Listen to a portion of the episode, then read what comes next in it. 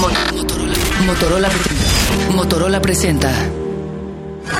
Este es el podcast de Mariana, Mariana H. Mariana H. O sea, yo. Por Dixo y Prodigy MSN. En realidad no tengo ninguna teoría bien fundamentada más que la experiencia de la vida. La experiencia de la pena de amor, que yo creo que todos la tenemos, y la experiencia de siempre acompañar tus momentos más felices y los momentos más tristes con una canción.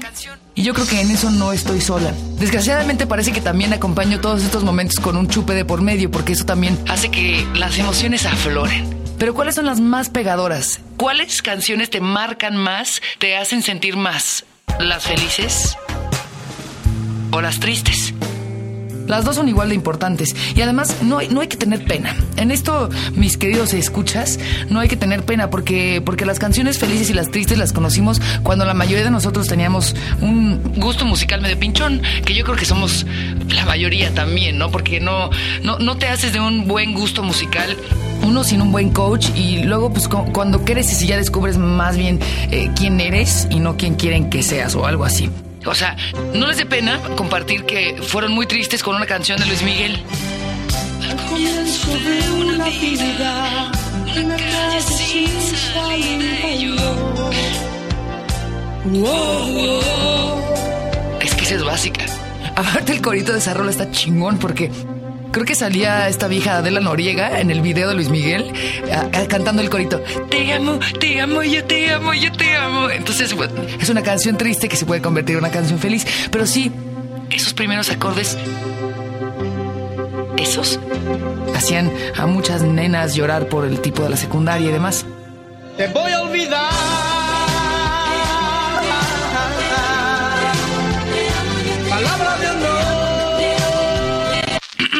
Bueno, por lo menos a mí sí. Y tampoco tienen que tener pena una canción que les encante, que les encante, porque a lo mejor no entra dentro de su estatus de conocedores de música. ¿Quién no ha bailado? Se la llevó el tiburón, el tiburón en la playa, medio sudados y están felices bailando la canción. Está bien, está bien. Pero ¿cuál pega más? ¿Cuál pega más? No tengan pena en recordar sus rolas felices y sus rolas tristes. Yo creo que la rola triste te marca más, te marca como una huella indeleble. Para escuchar una rola triste se necesita más una especie de instructivo, no literalmente, pero sí, se necesita tener la pena de amor, se necesita tener ese respiro de que viene solo cuando estás muy triste. A lo mejor una borrachera de buró o algo así. Y para la canción feliz no. No necesitas tanto como el momento, puedes estar en el coche o en el antro o en alguna fiesta y la rola, la rola feliz entra así, de volada, no tienes que prepararte física y emocionalmente para ella. No es que no me gusten eh, las, las rolas felices, pero yo creo que en la tristeza, y lo he dicho en algunas otras ocasiones, en la tristeza somos muy diferentes. En la felicidad los comportamientos son casi los mismos, ¿no? Gritas y haces tu manita de rock and roll y te emocionas y brincas y sales. Pero en la rola triste, cuando estás triste, en la tristeza, tienes comportamientos diferentes. Unos se encierran, otros salen a echarles madre así a más no poder. Unos comen más, otros comen menos. Unos hablan del problema hasta el cansancio, otros se quedan callados. Cada quien es diferente. Luego, por otro, por otro lado, pensaba en lo que dice Víctor Hugo. Está chingón citar a Víctor Hugo, ¿a poco no? Citar a Monsiváis, así es, es X, pero como decía Víctor Hugo, está cabrón. Suena más machín. Sí, lo voy a citar, a lo mejor suena medio mamila, pero eh, Víctor Hugo decía que en la melancolía, no necesariamente en la tristeza, pero que en la melancolía siempre existe un poquito de felicidad, ese sentimiento medio agridulce y eso es lo que nos encanta a veces de las canciones tristes. Por ejemplo, vamos a tomar el mismo grupo. Escogí canciones clásicas para que todos las podamos conocer. El mismo grupo, los Beatles. Esta rola, por ejemplo. Hace feliz.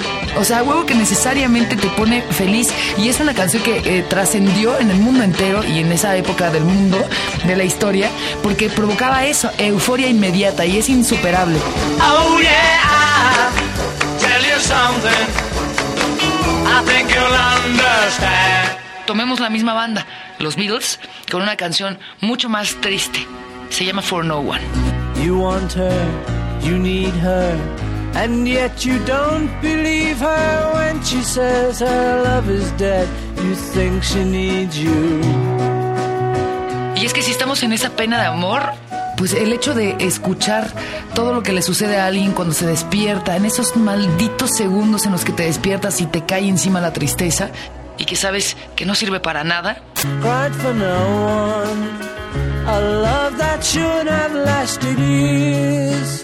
Entonces ahí te pone. Otra rola que inmediatamente así la ponen y a huevo te prendes.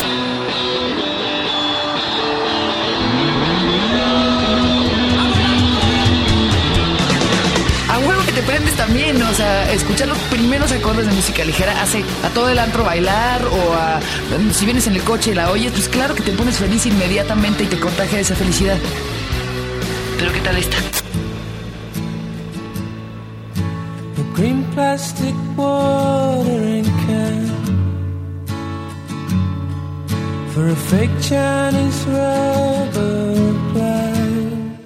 Es insuperable. O sea, esa, esa sensación que te produce de tristeza aunque estés feliz. Es hasta gustoso, es como ese dolor de muelas que a lo mejor te duele, pero ahí estás masticándolo y masticándolo y apretando la quijada porque hay algo de ese dolorcito que te gusta. ¿Ustedes qué sintieron? Esta, por ejemplo, clásico ochentero. Esta canción habla de cuando llega esa persona, de cuando se acerca, cuando realmente sientes que las mariposas ya no caben, se te salen por los ojos, vienen del estómago hasta los ojos y estás inmensamente feliz cuando esta persona se acerca, ¿no? Magic when I'm with you y todos lo hemos vivido también. Y eso es lo que te produce la canción, además de los acordes, pues además es esa sensación de cercanía que te hace feliz. Pero ¿qué tal las canciones que te hablan de cuando esa persona se va, se va para siempre, la dejas ir? Este es de Cat Power. Y lo que es bien fuerte de esta canción es lo que también nos ha pasado a muchos de nosotros los seres humanos, los malditos seres humanos complicados que es, te voy a dejar. Y mucha gente piensa que el que deja está en ventaja, ¿no? Porque dice, ah, bueno, pues tú, tú quieres tronar. Pero no, es una sensación bien culera. Perdón, disculpen, ¿eh? con todo respeto. Es bien traicionera esa, esa sensación porque sabes que aparte de todo, aparte de que vas a estar solo, que vas a estar tristeando, tienes la culpa y tú eres el maldito perro desgraciado que mandó a la chingada a alguien más o la maldita vieja desgraciada. Y esos minutos de reflexión de decir, bueno, esto es para bien, pero cómo arde, es lo que retrata esta canción de Cat Power, Good Woman.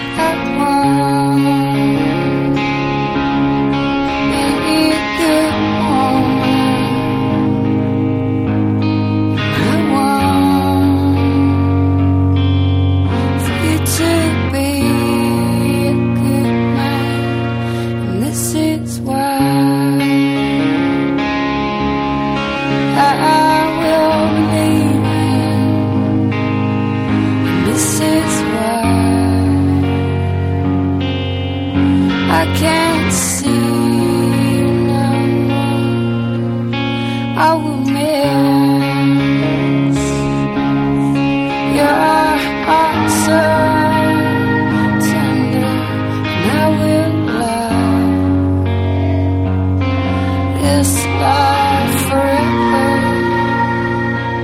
Entonces, queridos escuchas, la teoría es, ¿qué te pone más? ¿Una canción triste o una canción feliz? ¿Qué necesitas más cuando estás triste? ¿Una canción triste o una canción feliz? Parecería obvio esto, pero hay veces que te pone una canción feliz y tienes ganas de mentar madres. No estás para estar echando brinco en ese momento. Y echando brinco me refiero a literalmente, no echando pasión. Entonces, esa es la disyuntiva que le dejo a ustedes, queridos escuchas, con respecto a rola feliz versus rola triste. Y la neta, les voy a dejar una canción que me, me provoca muchísima emoción, pero me pone muy, muy triste. No sé a ciencia cierta qué es lo que está diciendo la canción en sentido literal, pero sin duda alguna nos contagia de una melancolía, de una tristeza y de algo que te mueve el alma muy, muy cañón. ¿De qué he chillado con esta rola? Puta, miles de veces. Hasta la vista. Heard there was a secret chord that David played and it pleased the Lord. You don't really care for music, do ya?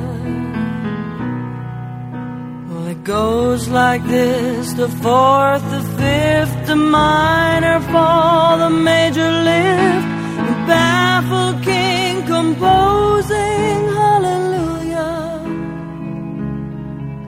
Hallelujah. Hallelujah.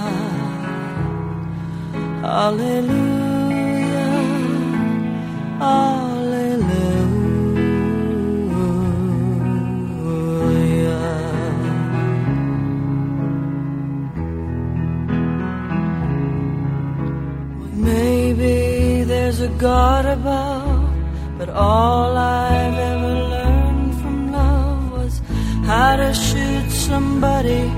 Who outdrew you. It's not a cry that you hear at night. It's not someone who's seen the light. It's a cold